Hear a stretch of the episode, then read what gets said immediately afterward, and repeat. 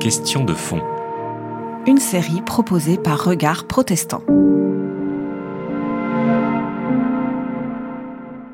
On, parle de ces derniers temps énormément de cette église évangélique de Mulhouse, la porte ouverte, qui a été finalement le cluster qui a permis euh, au, au, Covid-19 d'envahir la région Est, qui est toujours aujourd'hui euh, une situation épouvantable, et pratiquement toute la France.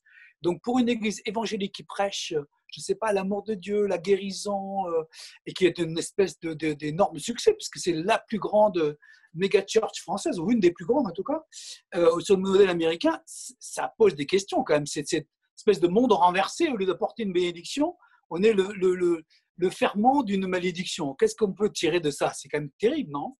Oui, c'est vrai que c'est une affaire euh, vraiment, euh, vraiment surprenante. Et, euh, et effectivement, on, pourrait prendre ça sur le ton de l'ironie en, disant, bah, voilà. nous, on ne peut pas se permettre, en tout cas. Non disons, effectivement, donc pour ceux qui ne savent pas, la Porte ouverte chrétienne de Mulhouse euh, est l'une des plus grandes églises de France. Ils ont plusieurs milliers de, membres, et pas simplement des, gens qui sont inscrits sur des registres, euh, euh, mais vraiment des gens qui viennent avec ferveur assister aux réunions toutes les semaines. Et donc, ils sont établis dans, un ancien supermarché qu'ils ont racheté, qu'ils ont réaménagé. Donc, ils ont comme ça plusieurs milliers de, places. Et, effectivement. tu les connais, tu, vous étais, tu es là-bas, tu as fréquenté cette église, tu les connais? J'y suis allé une fois, oui, oui, je suis allé rendre visite une fois. Je suis toujours très curieux, j'aime bien euh, aller à droite à gauche. J'ai eu l'occasion de, euh, de, de, voir cette église, de, parler avec le pasteur euh, Samuel Peter Schmidt. donc, ce, qui n'est pas le fondateur, son père, avant lui, avait, avait fondé cette église. Ce sont, ce sont des, des, pentecôtistes. Donc, au niveau de leur doctrine, ils ont une doctrine pentecôtiste assez classique. Et le pentecôtisme, disons, et faut pourquoi on parle d'église pentecôtiste? C'est en référence à l'épisode de la Pentecôte dans le livre des Actes, au chapitre 2, où l'Esprit Saint descend sur les disciples. Euh, et, suite à cette venue de l'Esprit Saint, ils, ont donc une sorte de puissance, hein, c'est ce le, le, terme utilisé euh, euh, par le, les actes des apôtres, et cette puissance leur permet de témoigner efficacement de l'Évangile, à la fois en s'exprimant dans des langues qu'ils ne connaissent pas, et donc ils peuvent comme ça annoncer le message de l'Évangile dans des langues qu'ils ne connaissent pas, mais également, également sous forme de guérison. Euh, et, ce jour-là, euh, les, apôtres vont commencer comme ça à faire des guérisons, tout comme Jésus euh, faisait des guérisons. Et donc, ce qui caractérise les églises pentecôtistes, c'est le désir d'annoncer l'évangile, la bonne nouvelle de Jésus-Christ, mais à l'aide de la puissance de l'Esprit Saint et par des manifestations, notamment miraculeuses. Et c'est vrai qu'effectivement, ce qui revient assez régulièrement comme manifestation, c'est la question de la guérison. Quelqu'un qui est malade d'une maladie qui peut être éventuellement incurable, euh, disons, par la science moderne, eh bien, va pouvoir être guéri, euh, parfois même instantanément et de façon assez spectaculaire, comme étant une preuve, finalement, de, euh, de la véracité, disons, de, du message qui est prêché par par, par l'évangéliste. Alors du coup, euh, effectivement, cette église est très connue, très ancienne. C'est l'une des plus grandes églises euh, pentecôtistes en France. Et c'est celle qui, malheureusement, s'est retrouvée comme étant le cluster, comme on dit, c'est-à-dire le, groupe qui a déclenché la propagation du Covid-19, de ce virus, un peu partout en France, pas simplement en métropole, mais également en Corse, jusqu'en Guyane, etc. Alors donc, du coup, euh, partant de là, alors on, a, on a droit à peu près à tous les discours. Euh, euh, disons, on dit tout et son contraire à partir de ça. Alors évidemment, il y a des gens qui vont ironiser sur le fait en disant bah, bravo pour une église qui prêche la guérison. déjà, ils pourraient commencer par se guérir eux-mêmes. c'est une critique un peu facile. D'abord, il faut savoir que toutes les églises pentecôtistes n'ont pas tout à fait la même doctrine sur la question de la guérison. Euh, ce qui va les caractériser toutes, c'est de dire oui, l'Esprit Saint est capable de guérir, Bible en main. Regardez, Jésus faisait des guérisons miraculeuses. Il a dit à ses disciples, bah, vous ferez de même. Et le livre des Actes des Apôtres montre bien que c'est ce à quoi, euh, disons, les disciples de Jésus sont appelés. Et donc, nous nous inscrivons dans cette même tradition. Et donc, oui, nous prêchons la guérison. Et si des gens sont malades, on prie pour eux. Et Dieu peut les guérir. Et nous vivons des guérisons. Il y a une forme un peu extrême de cette doctrine qui euh, euh, enseigne que tout le monde doit être guéri. C'est-à-dire vraiment, on va généraliser en disant, ben voilà, euh, il peut y avoir par un certain télévangéliste, des, prédicateurs un peu superstars qui vont dire, moi, je suis capable de guérir, ou, Dieu, à travers moi, va guérir tous les gens que je vais toucher, etc. Tout le monde va être guéri. ou alors, des gens vont dire, si tu es malade, Dieu veut te guérir parce que la volonté de Dieu, c'est que tout le monde soit guéri, avec des discours encore un peu plus extrêmes qui vont dire, d'ailleurs, si tu es malade et que tu n'es pas guéri, c'est que tu manques de foi ou peut-être que tu as un péché caché et donc on va de nouveau culpabiliser et on va retomber dans ce système un petit peu de, raisonnement qui consiste à dire que s'il y a quelque, quelque malheur que ce soit dans notre vie, c'est forcément une punition divine, un châtiment divin, donc une épidémie. Euh, euh, voilà, c'est nécessairement euh, la, la, la, la, punition de Dieu. Et ça, c'est ce dont on parlait dans, dans l'autre vidéo. Alors, du coup, certains vont appliquer le même type de raisonnement et, donc vont prêcher comme quoi tout le monde devrait être guéri. Alors si on tient ce raisonnement, euh, effectivement, et si la porte ouverte chrétienne prêchait ce message et avait cette théologie, forcément le fait de se retrouver soi-même malade, d'avoir même des morts, ils ont quand même eu vraiment des paroissiens qui, sont, qui sont morts, euh, donc c'est quand même grave. Dans, et puis voilà, et puis de voir un peu tous les dégâts que ça fait à côté, forcément il y a de quoi se poser des questions. Cela étant, euh, cette, cette, cette, cette, église n'est pas, à ma connaissance, euh, dans cette, dans cette mouvance un peu extrême, disons, de certains milieux qui vont prêcher ça. Elle prêche que Dieu peut guérir, qu'il le fait régulièrement, le plus souvent possible, on l'espère, mais en même temps, elle prêche aussi le fait que parfois, effectivement, euh, il peut y avoir des choses graves qui peuvent nous arriver. Et s'il y a la maladie, euh, c'est pas forcément qu'on a péché, c'est pas forcément que Dieu va forcément faire un miracle et qu'on va être systématiquement guéri, et que si on n'est pas guéri, c'est qu'on n'a pas suffisamment la foi. Il y a aussi ces passages dans la Bible, euh, dans le livre de Job par exemple, etc., où on voit que, bah voilà, parfois Dieu avertit par la souffrance, etc. Donc il y a, un petit peu ce, cette, prudence, à mon avis, chez certains. À vrai dire, on peut même interpréter l'événement autrement.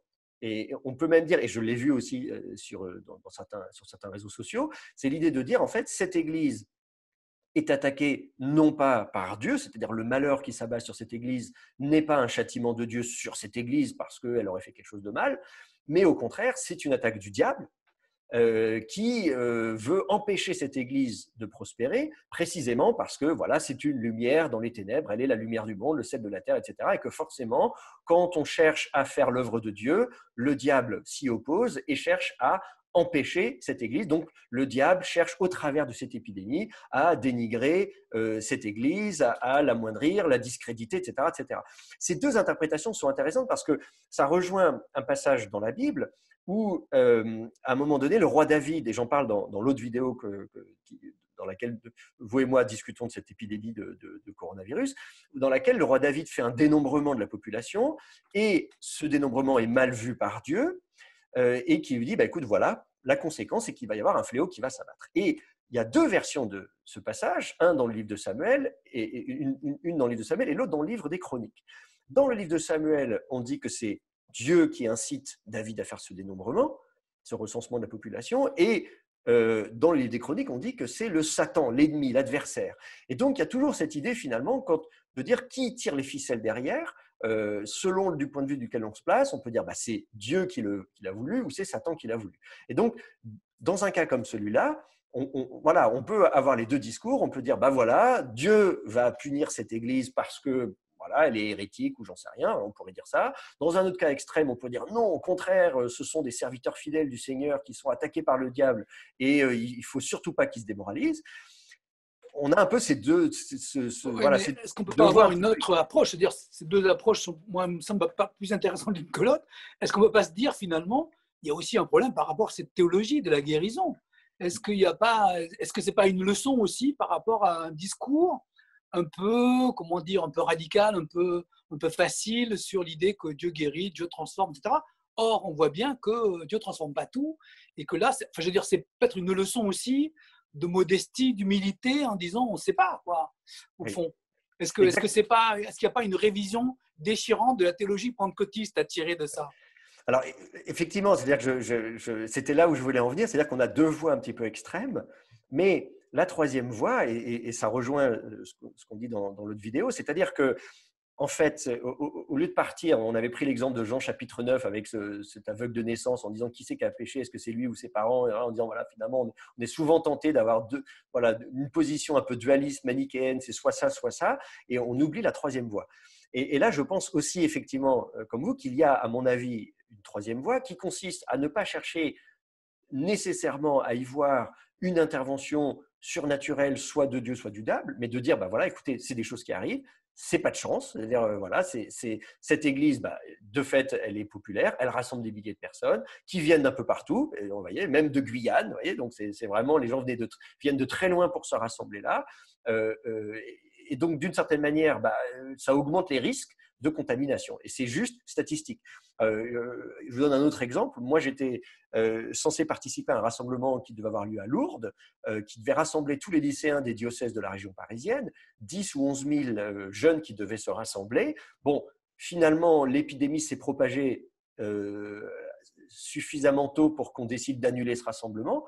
Mais nous, à l'époque, je me souviens qu'on en discutait avec deux personnes, est-ce qu'on va le maintenir Est-ce est qu'il va enfin, moi, je suis pas décisionnaire, mais disons, je dis, est-ce qu'il va être maintenu ou pas ce rassemblement? C'est risqué, c'est pas risqué, etc. Moi, je me dis, si finalement euh, l'épidémie n'avait pas été propagée aussi vite, peut-être que le rassemblement à Lourdes aurait été maintenu, euh, peut-être qu'il y aurait eu cette grande épidémie, et là, cette fois-ci, c'était pas. on aurait dit que c'était à cause de la Vierge. De la Vierge Exactement. Et, et, cette fois-ci. Exactement, on aurait eu le même discours en disant, voyez, ces catholiques idolâtres euh, qui se rendent à Lourdes, et voilà, maintenant, euh, vous avez 10 euh, 000 jeunes contaminés, etc.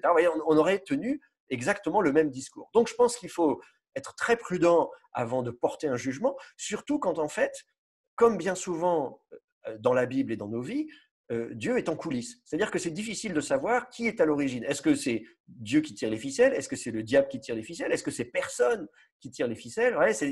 Souvent, c'est une question d'interprétation. C'est chacun qui va observer une situation et dire, bah voilà, moi je pense que voilà l'explication, la cause. On va chercher à donner du sens.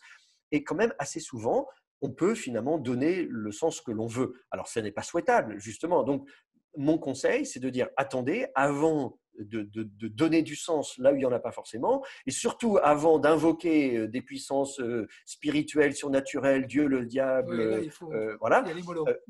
Il, faut être très très prudent, surtout quand on est dans une position comme ça où on va porter un jugement qui peut parfois être très très grave et très préjudiciable. Donc, je crois que dans cette situation-là, il faut évidemment regretter cette situation qui n'était pas la faute de, cette, église. Hein. Je, rappelle que. Non, non, ils n'ont ont rien fait. Au point Ils n'ont pas de responsabilité directe, on est, tout le monde est d'accord. Oui, oui, et puis à l'époque où c'est arrivé, où ils ont eu ce rassemblement. Euh, Vous ne savez rien. Bah, dire, euh, aucun rassemblement n'était interdit. Euh, je vous dis, moi, moi à l'époque, j'étais programmé pour intervenir dans d'autres rassemblements qui devaient avoir tout autant de personnes, si ce n'est plus. Un grand rassemblement à Montpellier, un grand rassemblement à Lourdes. Et à l'époque, il n'était pas question d'interdire ces, rassemblements. Ça n'est venu que beaucoup plus tard. Donc, euh, vraiment, on ne peut pas les accuser de, de, de, quoi que ce soit.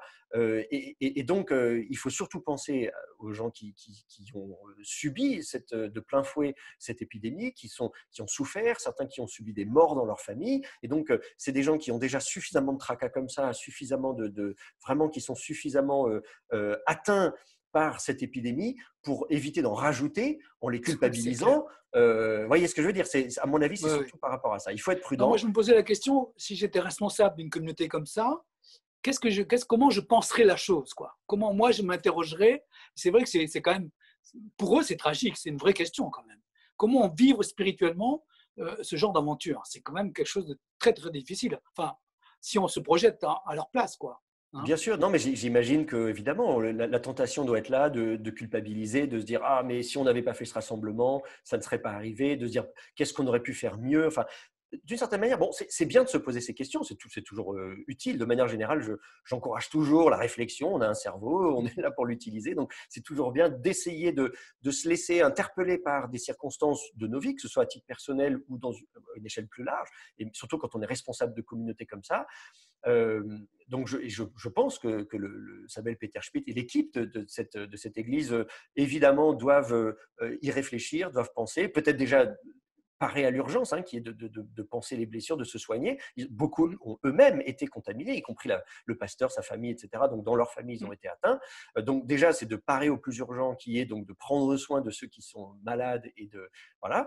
Et puis ensuite, de se dire, ok, peut-être que ça peut être l'occasion euh, de, rebondir, c'est-à-dire de, dire, de tirer leçon de ça, dire qu'est-ce qu'on peut faire peut-être plus tard, euh, peut-être pour accentuer davantage. Mais c'est une question qui, ne concerne pas que cette Église, mais, toute la France de manière générale, de dire, OK, euh, si un événement comme ça doit se reproduire, si une nouvelle épidémie, qu'est-ce qu'on fait sur le plan social Qu'est-ce qu'on peut mieux faire Je sais que c'est une Église qui, a des actions sur le plan social, sur le plan éducation, etc., qui peut-être, moi j'en sais rien, va peut-être se dire, bon, on va essayer de faire encore mieux, on va peut-être... Enfin, voilà, je ne je, peux pas répondre à la place, mais je trouve qu'effectivement, ça peut être bien dans tous les cas d'essayer de, de, quelles que soient les circonstances de la vie, de dire, eh bien voilà, je veux euh, retirer quelque chose de cet événement, un événement bon ou mauvais, mais qu'il en sorte quelque chose de bien. Il y a cet épisode dans, la Genèse que j'aime beaucoup, c'est Joseph, donc c'est l'époque des patriarches, avant Moïse, avant l'Exode, etc.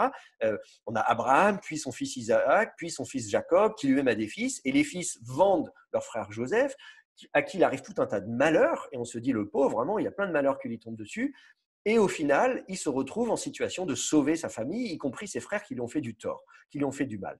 Et il dit à ses frères, voilà, vous projetiez de faire le mal, mais Dieu, lui, projetait de faire le bien. Et je trouve que c'est formidable, quelles que soient les circonstances de nos vies, y compris quand on a, on a l'impression que les malheurs s'abattent sur nous, qu'on n'a rien fait pour le mériter, on dit, qu'est-ce que j'ai fait pour mériter ça Et on ne comprend pas toujours ce qui se passe, mais je pense que le réflexe de dire, eh bien, quelle que soit la situation je vais essayer d'en tirer le meilleur, je vais essayer de faire que quelque chose de bien ressort de cette situation. Voilà, moi c'est ce que je souhaite à cette Église, et en particulier face à toute la, polémique qu'il y a autour de cette Église, y compris les, discours haineux qu'on a pu entendre vis-à-vis de cette Église, hein, qui, s'en est pris plein la tête, il faut dire ce qui est, je veux dire par les médias, la presse, les journaux, etc.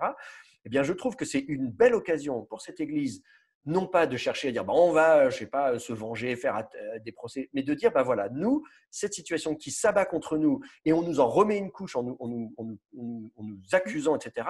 Eh bien nous, on va en profiter pour qu'il en sorte quelque chose de bien. On va avoir une réflexion sur qui nous sommes, sur notre identité, sur notre théologie peut-être, sur notre pratique euh, d'église, sur notre place dans la société et peut-être sur euh, voilà l'impact positif qu'on peut avoir euh, dans la France. C'est en tout cas ce que je souhaite qu'il puisse ressortir de, de cette crise. C'était Question de fond, une série de regards protestants.